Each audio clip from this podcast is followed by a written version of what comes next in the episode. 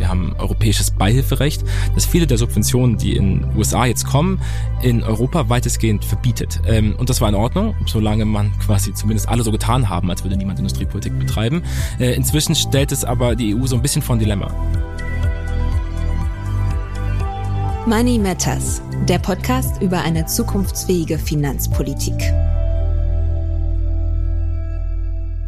Hallo und herzlich willkommen zu Money Matters. Ich sitze hier mit Rasmus Andresen. Er ist Grünen-Politiker, kommt aus Schleswig-Holstein und seit 2019 sitzt er im Europaparlament und ich kann jetzt nach zehn Folgen, glaube ich, sagen, er ist mein Lieblings-Co-Host für diesen Podcast. Hallo Rasmus. Ja, das kann ich nur zurückgeben. Hallo.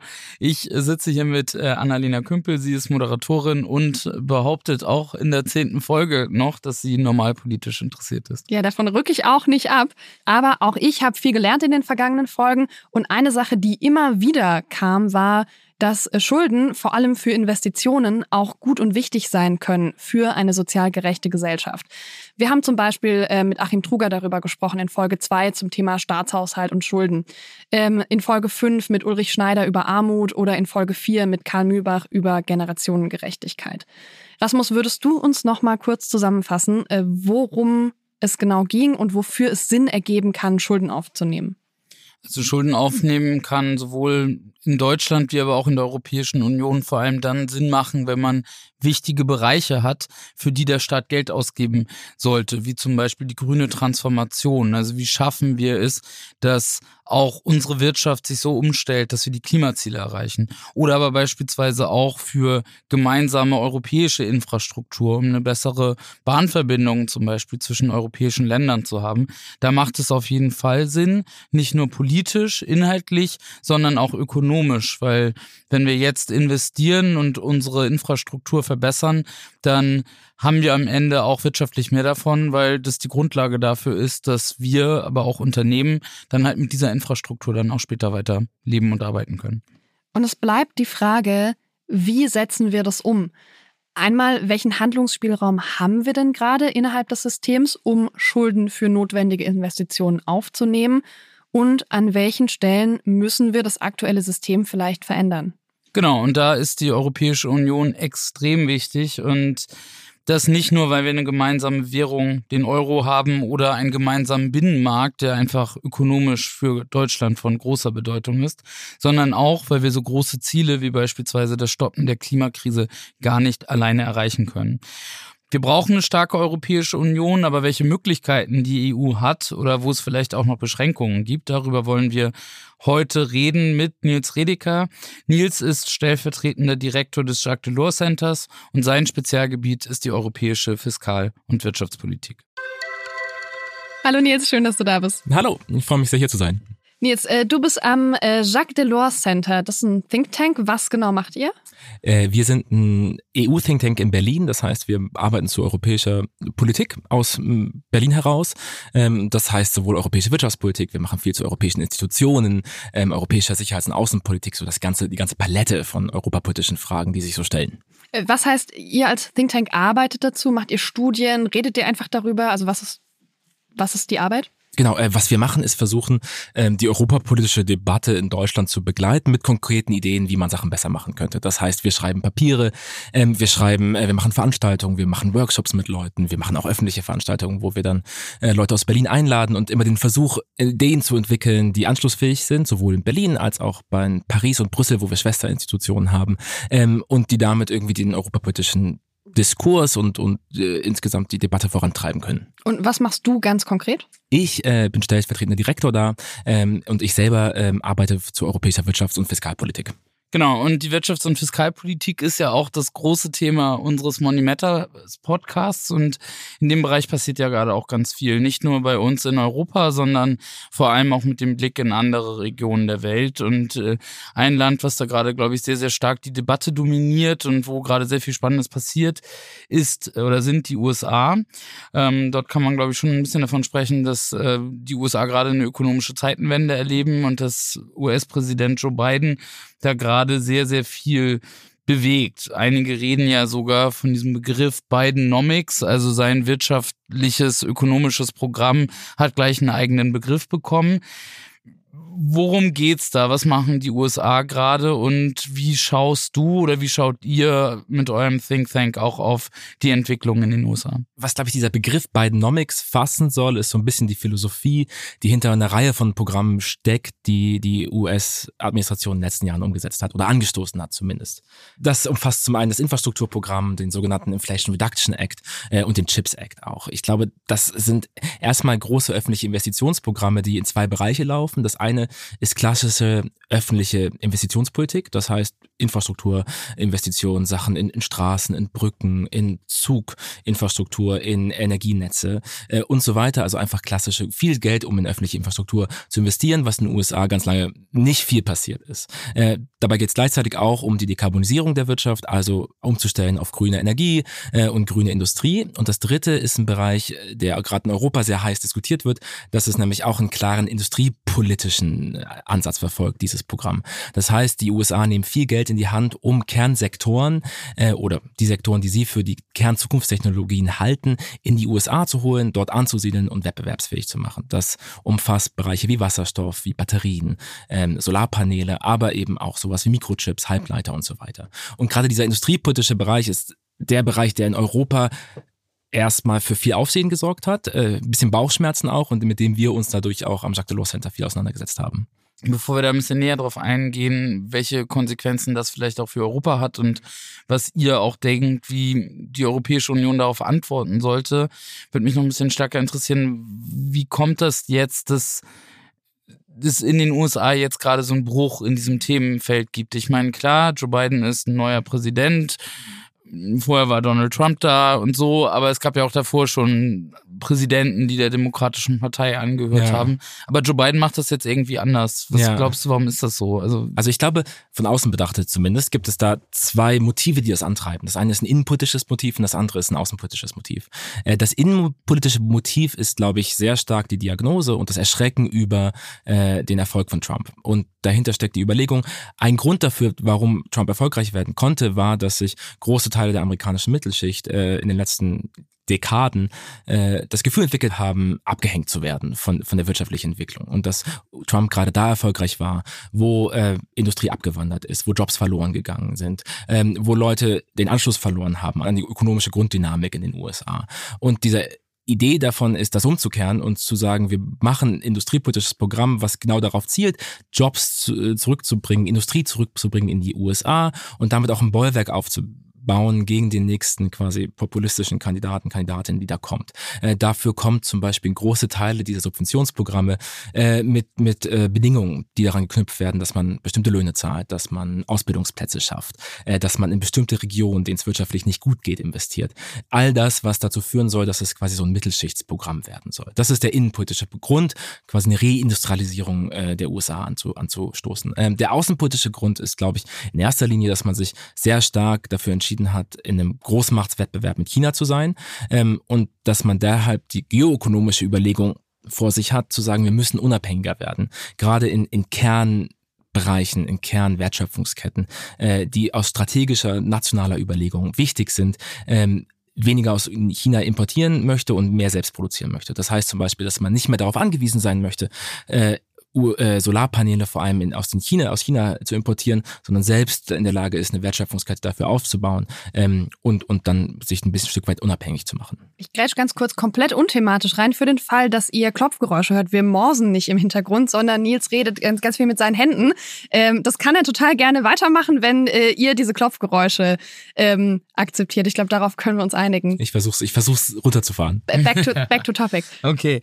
Ähm viel Bewegung in den USA auf der einen Seite und China hast du gerade schon angesprochen, auf der anderen Seite also zwei große Wirtschaftsmächte und Blöcke, wo gerade extrem viel in Bewegung ist.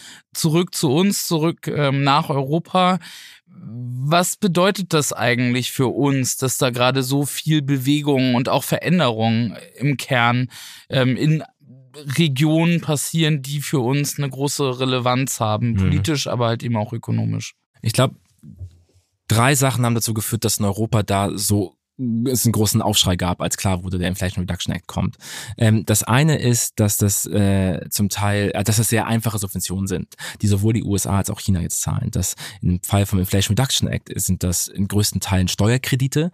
Ähm, das heißt, Subventionen sind nicht gebunden an komplizierte Vergabeverfahren, an Ausschreibungen, sondern die kommen direkt über die Steuer. Du kannst anfangen zu produzieren und streichst dann direkt diese Subventionen ein. Das ist aus Unternehmensperspektive extrem attraktiv, ähm, ist auch sehr viel attraktiver als das meiste, was in Europa gerade zu haben ist. Und insofern wirkt es einen gewissen Druck aus, Investitionen vielleicht zu verlagern. Äh, das zweite Element, ähm, das wichtig ist aus europäischer Perspektive, ist, dass es zum Teil um protektionistische äh, Instrumente sich handelt. Das heißt, viele der Subventionen in China sowieso, aber jetzt gerade auch im IRA, äh, sind dann besonders großzügig, wenn Unternehmen in den USA oder zumindest Nordamerika produzieren. Das ist auch was, was aus europäischer Perspektive schwierig ist. Und, und die dritte große Unsicherheit in diesem Programm ist einfach die Größe des Programms.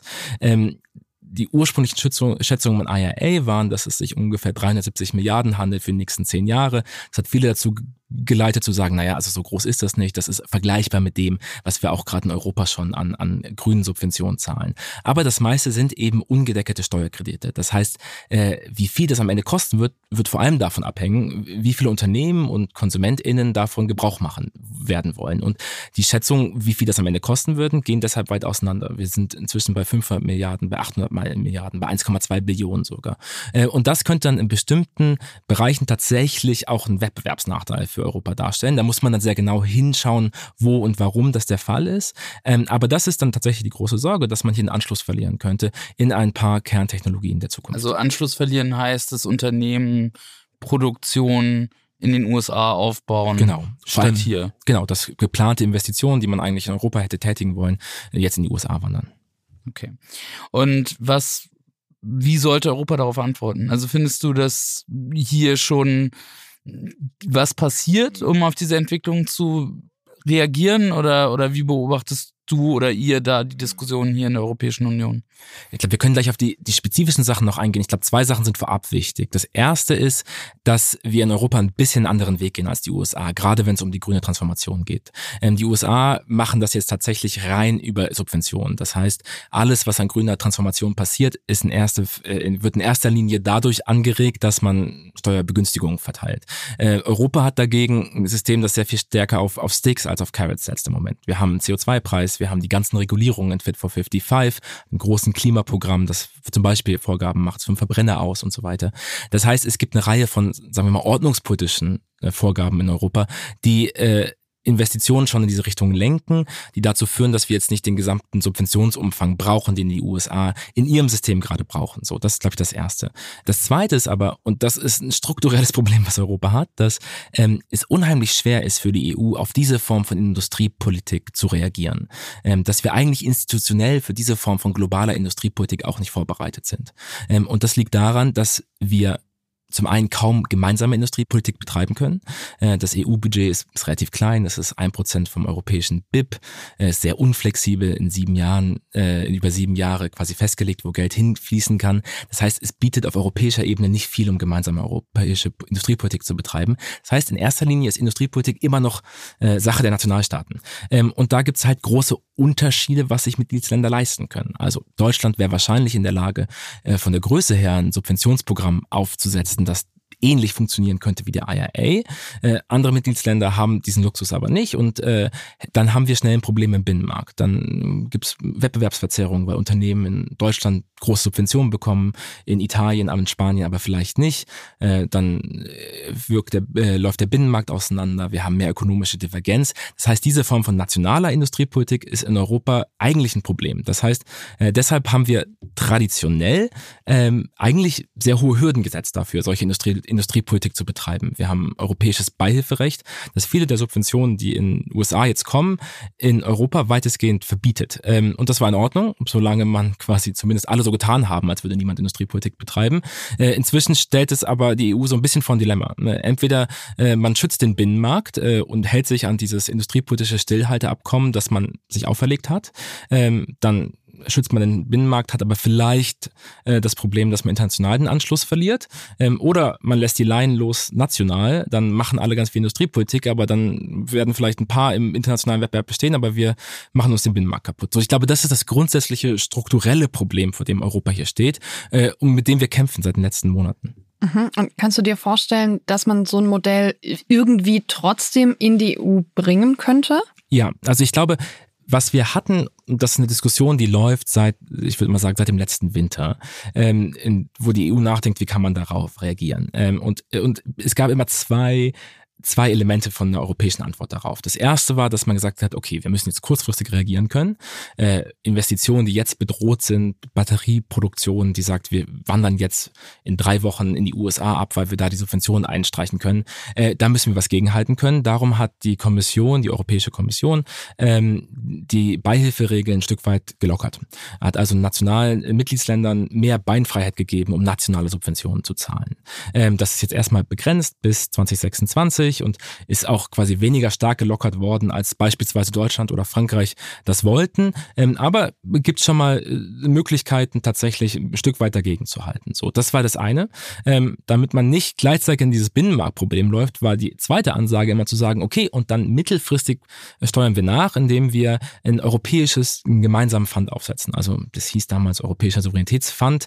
Die Idee war, wir machen einen neuen gemeinsamen Topf an Geld, äh, mit dem wir gemeinsame industriepolitische Projekte finanzieren können, das dann erlaubt, allen Mitgliedsländern, unabhängig davon, äh, wie finanzstark sie sind, äh, diese Form von Programm aufsetzen zu können. Das war mal die Idee. Äh, den Teil zu nationalen Beihilferecht hat man gemacht, äh, den Teil zu europäischen gemeinsamen Fund hat man bisher kaum umgesetzt. Mhm. Und sind, ist die EU davon, also sind die Mitgliedsländer davon alle begeistert? Ich kann mir vorstellen, dass es wieder so ein ganz klassisches Problem wird mit, naja, die, die weniger einzahlen, freuen sich darüber, aber aus Deutschland und Frankreich gibt es vielleicht Widerstand. Genau, ich glaube, das war die Dynamik. Also ursprünglich war die Idee, was im Sommer vorzustellen. Jetzt hat man diesen Europäischen Souveränitätsfonds ziemlich eingestaucht und daraus ein anderes Programm gestrickt, was jetzt unter dem Namen STEP läuft. Ich glaube, das heißt Strategic Technologies for Europe Plattform das ist kein neues Geld, sondern ein bisschen eine Umstrukturierung schon bestehender Mittel, ein bisschen flexibler gemacht. Ähm, und der Grund, warum die Kommission da nichts äh, ambitionierteres vorgelegt hat, war tatsächlich, dass sich Mitgliedsländer eigentlich niemand wirklich Appetit darauf hatte, äh, in die Richtung zu gehen. Also da kam Widerstand aus Deutschland aus Frankreich. Man muss aber auch sagen, dass viele andere Mitgliedsländer jetzt gerade gesagt haben, boah, äh, wir wollen eigentlich in diesem Moment keinen neuen äh, Fund aufsetzen. Wir sind noch sehr beschäftigt damit, unsere Gelder aus dem Wiederaufbauinstrument noch auszugeben und so weiter. Der politische Wille war im Moment nicht da.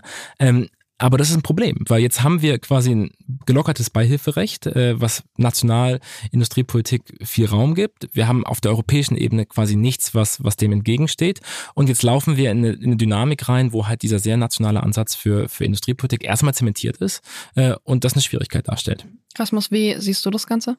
Sehr ähnlich. Also es ist in der Tat so, dass Ursula von der Leyen bei ihrer State of the Union Rede, die sie immer einmal im Jahr hält, im letzten Jahr angekündigt hat, genau diese zwei Bereiche abzudecken. Eine aktive Industriepolitik, indem man auch so ein bisschen die Regeln lockert und verändert, äh, die wir uns für den Binnenmarkt gegeben haben. Und zum anderen halt eben einen sogenannten Souveränitätsinvestitionsfonds, äh, zu schaffen. Und beim letzten ist sie leider eingeknickt, muss man ganz deutlich sagen, weil sie es äh, zwar versprochen hat, aber am Schluss dann gegenüber den EU-Staaten nicht durchsetzen konnte. Wir Grüne im Europäischen Parlament fordern so einen Investitionsfonds. Das tun auch viele andere KollegInnen bei uns im Parlament, aber es ist sehr oft so, dass das Parlament etwas mutiger ist als die Finanzminister oder die ähm, Staats- und Regierungschefs wie Olaf Scholz. Den verlässt so manchmal manchmal der Mut und wir glauben tatsächlich auch, dass das ein großes Problem ist, weil es halt einfach dazu führen wird, dass neben den Verzerrungen, die Nils schon beschrieben hat, wir auch einfach weiterhin zu wenig investieren werden, weil wir das nur mit ähm, gemeinsamen auch öffentlichen Investitionen hinbekommen. Äh, und das passiert gerade national an sehr vielen Stellen zu wenig. Darüber haben wir in vielen Folgen äh, auch schon gesprochen. Aber das passiert auf europäischer Ebene halt eben auch zu wenig und da müssen wir dringend nachbessern. Wenn ihr beide über diese Verzerrungen redet, ne, das haben wir jetzt schon ein paar Mal gehört, meint es am Ende, dass ähm, wir eh schon stark starten, dass die dadurch stärker werden im Binnenmarkt, weil sie sich eben mehr Subventionen leisten können und dadurch ähm, wettbewerbsfähiger sind gegenüber zum Beispiel den USA und dadurch bekommen wir mehr Ungleichheit zwischen den Staaten der EU? Also ist das das Problem, was wir da ansprechen oder steckt da noch was anderes dahinter? Nee, genau. Tatsächlich ist es das, dass wir quasi ein Auseinanderdriften sehen äh, der, der ökonomischen quasi äh, Potenz unterschiedlicher Mitgliedstaaten. Zum anderen aber auch einfach einen unfairen Wettbewerb sehen. Ne? Also dass sich quasi zum Beispiel Unternehmen in Deutschland durchsetzen, die vielleicht gar nicht so produktiv sind und gar nicht so wettbewerbsfähig sind, die aber ganz großzügige Subventionen bekommen äh, und dahingegen irgendwie innovativere Unternehmen in Italien, die halt die Subventionen nicht bekommen, äh, das Nachsehen haben. Nicht, weil sie irgendwie das bessere Geschäftsmodell äh, haben, die Deutschen, sondern einfach, weil die Subventionen hier großzügiger sind. Mhm. Also wenn ich jetzt einmal eins weiter denke, ich meine, ansonsten, wenn wir jetzt in, in Deutschland diese Subventionen nicht zahlen können, weil wir diese Regeln in der EU haben, dann ist das Unternehmen vielleicht in den USA, hat da die Subvention und kommt ja von da auf den europäischen Markt. Was heißt, irgendwie fließt dann gar kein Geld aus diesem Unternehmen nach Europa. Genau, ich glaube, das ist auch die Logik, warum man diesen nationalen Weg erstmal gegangen ist. Man gesagt haben, okay, wir schauen erstmal, dass sich ein Unternehmen in Salzgitter an anheuert und nicht in Shanghai. Mhm. Ähm, was wir dadurch aber nicht erreicht haben. Zwei ist, völlig vergleichbare Städte. genau, ist, aber, aber was wir halt nicht hinkriegen, ist dadurch zu, zu, äh, äh, zu dafür zu sorgen, dass sich ein Unternehmen äh, auch in Sizilien an, äh, mhm. äh, an, ansiedeln kann, anstatt von in Salzgitter. Ja, okay, wir sind wie, wie, so oft in einem Dilemma, das sich nicht so einfach lösen lässt. Das ja. macht äh, großen Spaß an diesem Podcast. Und um es noch ein bisschen komplizierter zu machen, äh, hat das Danke, Ganze. Rasmus. Ja, das ist meine Aufgabe hier. Ähm, das Ganze ja nicht nur ökonomische Folgen, die schon auch krass sind, weil das ja auch dazu führt, dass Ungleichheiten, die es in der Europäischen Union zwischen Mitgliedstaaten gibt, sich noch weiter verschärfen. Also die ökonomische Lage ist in Deutschland auch komplizierter geworden, aber sie ist in Italien und in bestimmten Regionen in Italien noch mal äh, komplizierter. Aber davon äh, abgesehen, dass das einen Effekt hat auch auf Arbeitslosigkeit und so weiter, ist hat das ja auch eine hohe Folge für unsere Demokratie. Und wenn wir gerade sehen, was in diesem Jahr an vielen Stellen passiert, ist nämlich, dass rechtspopulistische ähm, Parteien, nationalistische Parteien extremen Zulauf bekommen in einigen Mitgliedstaaten, wie zum Beispiel auch in Italien, jetzt auch in der Regierung sitzen, ähm, dann sieht man auch, dass das dann an den Kern unserer europäischen Demokratie geht und wir uns halt eben auch nicht mehr so sicher sein können, wie es eigentlich mit diesem europäischen Projekt insgesamt so weitergeht.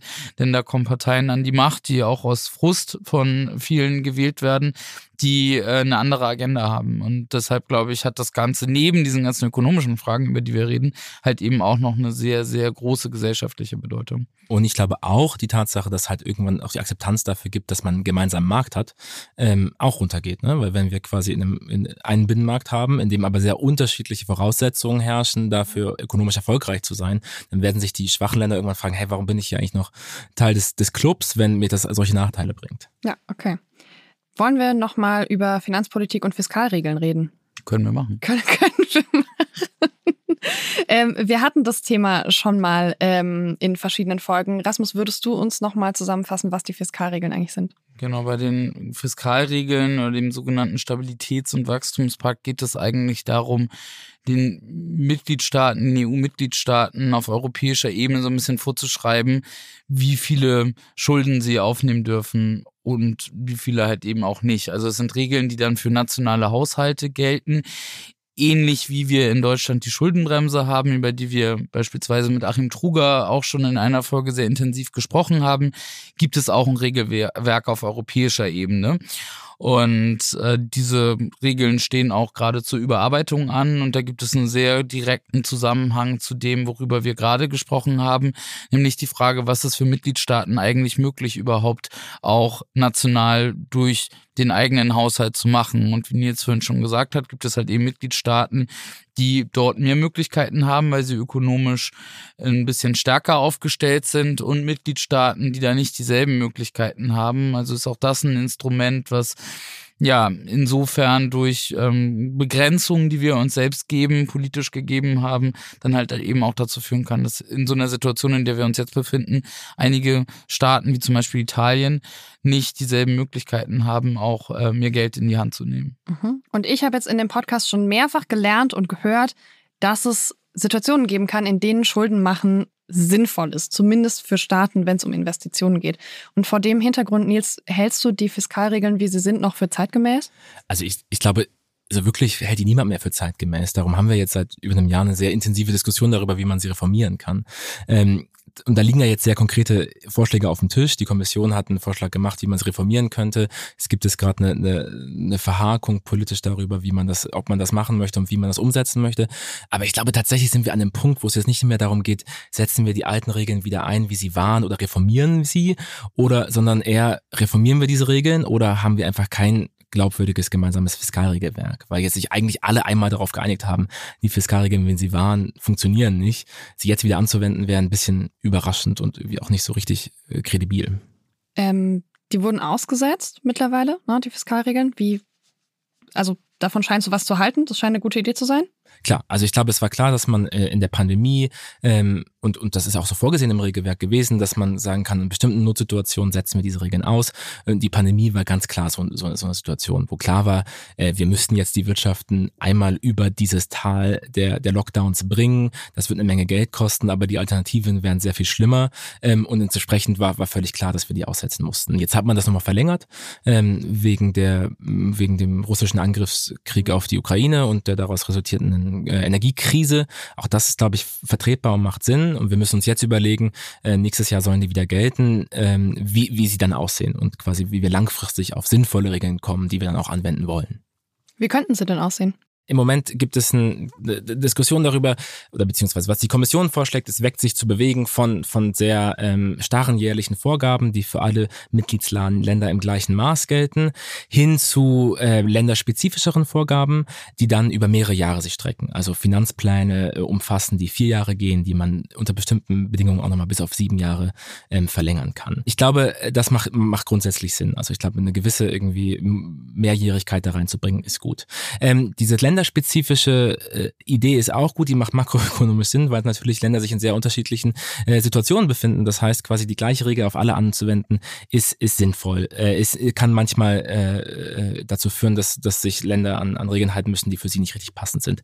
Das Problem bei dem Vorschlag der Kommission ist, dass das äh, sehr viel Diskretion der Kommission geben würde darüber, wie diese individuellen Länder Pfade aussehen. Ähm, das liegt daran, dass die Kommission vorschlägt, äh, quasi Vorgaben zu machen auf der Grundlage von sogenannten Schulden äh. Das heißt, die Kommission setzt sich hin, schaut sich die gesamtmakroökonomische Lage der, des Landes an, schaut, was sind die Wachstumsprognosen, was sind die Zinsprognosen für das Land, ähm, wie hoch ist der Schuldenstand, wie ist die demografische Lage und sagt dann, okay, unter den Bedingungen äh, dürft ihr maximal so und so viel pro Jahr ausgeben. Ähm, damit dann nach vier beziehungsweise sieben Jahren die Schulden auf einem Pfad sind, dass sie ohne weitere Reformen für die nächsten zehn Jahre danach fallen. So, das ist die Idee. Das Problem mit dieser Form von Modellen ist, dass sie halt wahnsinnig annahmengetrieben sind. Also wenn man Vorhersagen machen möchte über eine Schuldenpfad, äh, der äh, 14 bis 17 Jahre umfasst, dann, dann kommt es halt sehr darauf an, welche, welche Ideen man davon hat, wie Wachstum sich in so einem langen Zeitraum entwickeln wird.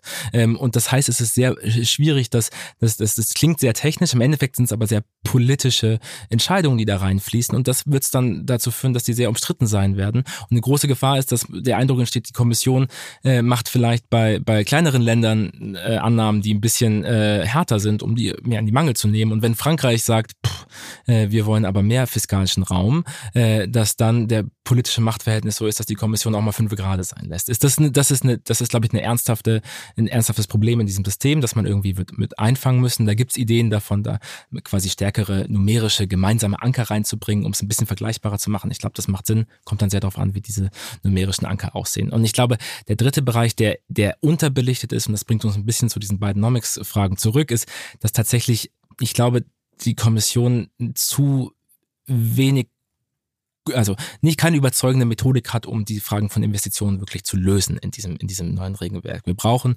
mehr äh, öffentliche Investitionen, allein im Bereich Klima. Natürlich kommen dann auch, Ausgaben in, in, in Militär hinzu, die jetzt irgendwie nochmal wichtig geworden sind. Ähm, und dafür gibt es innerhalb dieses Regelwerks eigentlich keine wirklich überzeugende Antwort. Es gibt die Möglichkeit, den äh, Anpassungspfad, bis man auf einem quasi Abstiegs äh, in der Abstiegsdynamik sein müsste, zu verlängern, eben um bis zu drei Jahre. Ob das viel fiskalischen Raum gibt, ist unklar. Äh, also quasi die Idee wäre, man macht das im Gegenzug gegen Reformen und Investitionen, kriegt man extra Jahre Zeit, aber das ist sehr schwer vorauszusehen, inwiefern das wirklich einen Unterschied machen wird. Und dann gibt es eine Möglichkeit, halt in diesen Schuldenanalysen Investitionen mit einzubacken.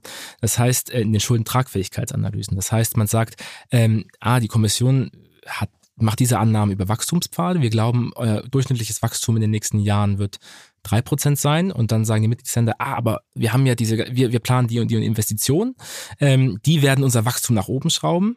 Entsprechend haben wir vielleicht eher vier oder fünf Prozent Wachstum und also auch mehr Platz für Schulden, weil wir ja stärker wachsen.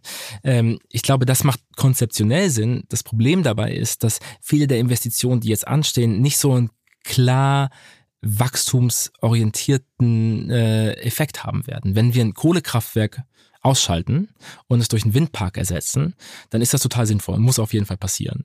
Ähm, auf einer makroökonomischen Perspektive hat sich nichts verändert. Wir haben quasi vorher Energie mit Kohle gemacht, wir machen jetzt Energie mit Wind. Quasi das BIP ist dadurch, hat sich nicht verändert, wir haben nur den Kapitalstock ausgetauscht.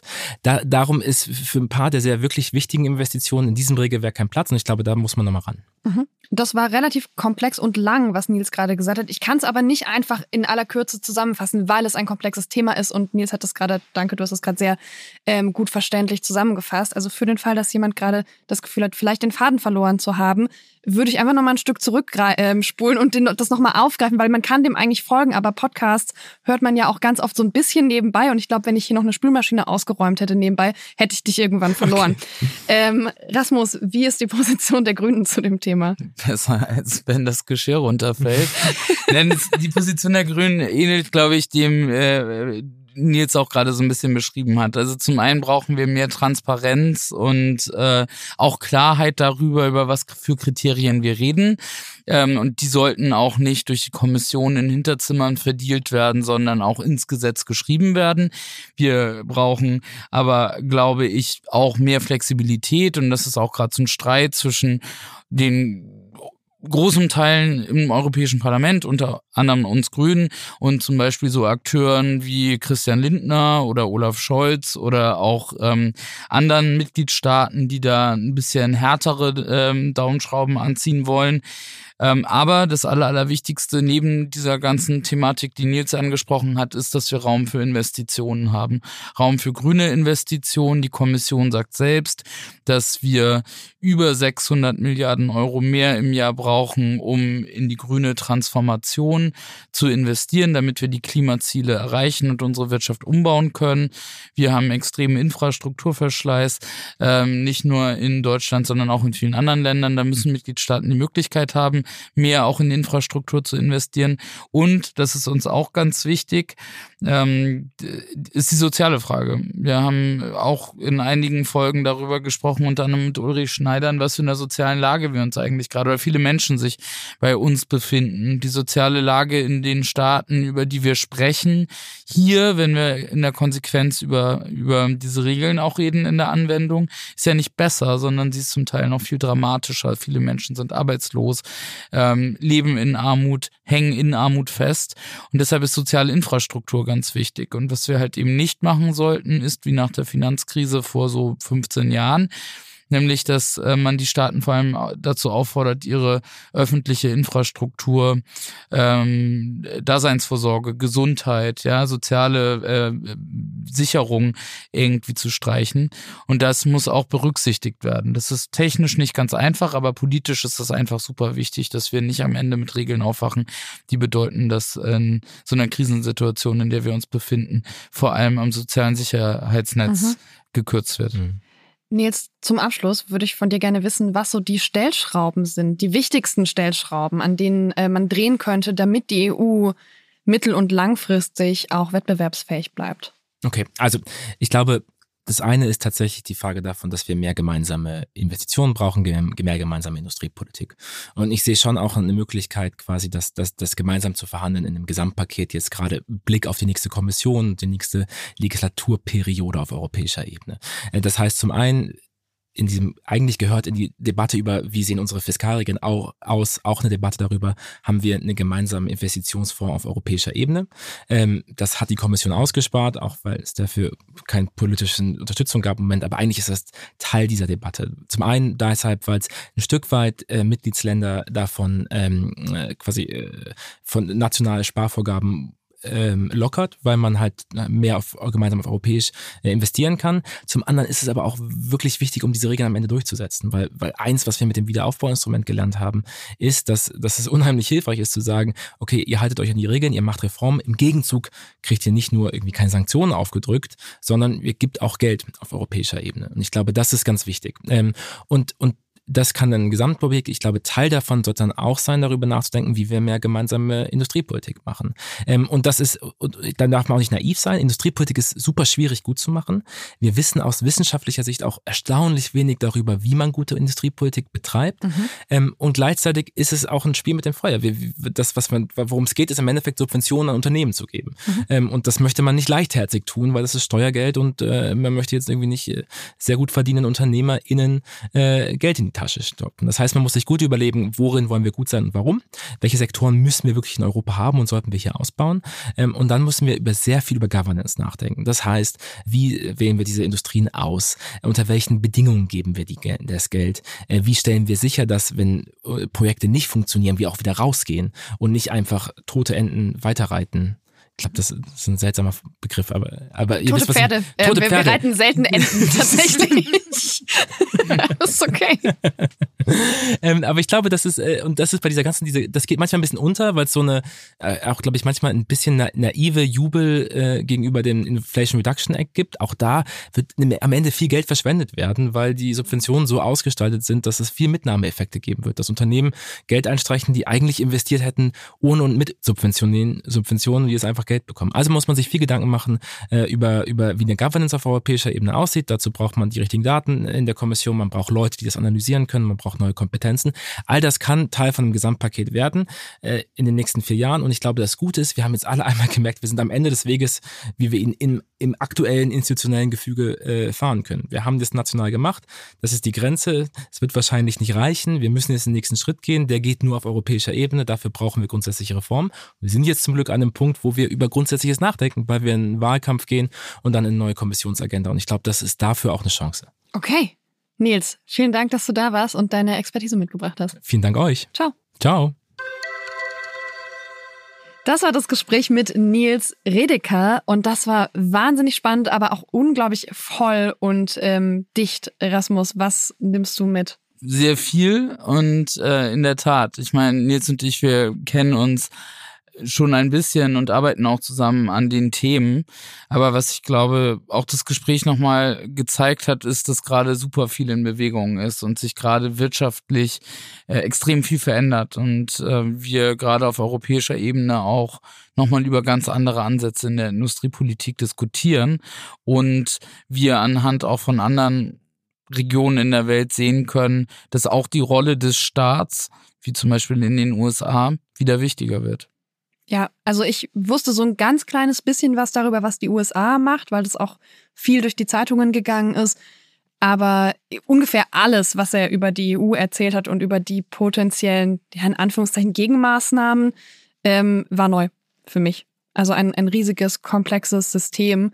Ähm, und ich kann gar nicht eine Sache rausgreifen, weil ich das Gefühl habe, ich habe ein ganz neues, eine ganz neue Welt kennengelernt. Nächste Woche haben wir schon die letzte Folge der ersten Staffel Money Matters und da sind Rasmus und ich nochmal ganz alleine hier und äh, schauen nochmal auf die vergangenen Folgen zurück, fassen nochmal zusammen und haben vielleicht auch nochmal ein paar neue Erkenntnisse für euch. Ich bin sehr gespannt und ich freue mich auf nächste Woche. Bis dann. Ich mich auch. Money Matters ist ein Podcast von und mit Rasmus Andresen. Abgeordneter der Grünen im Europaparlament. Produziert von Bose Park Productions.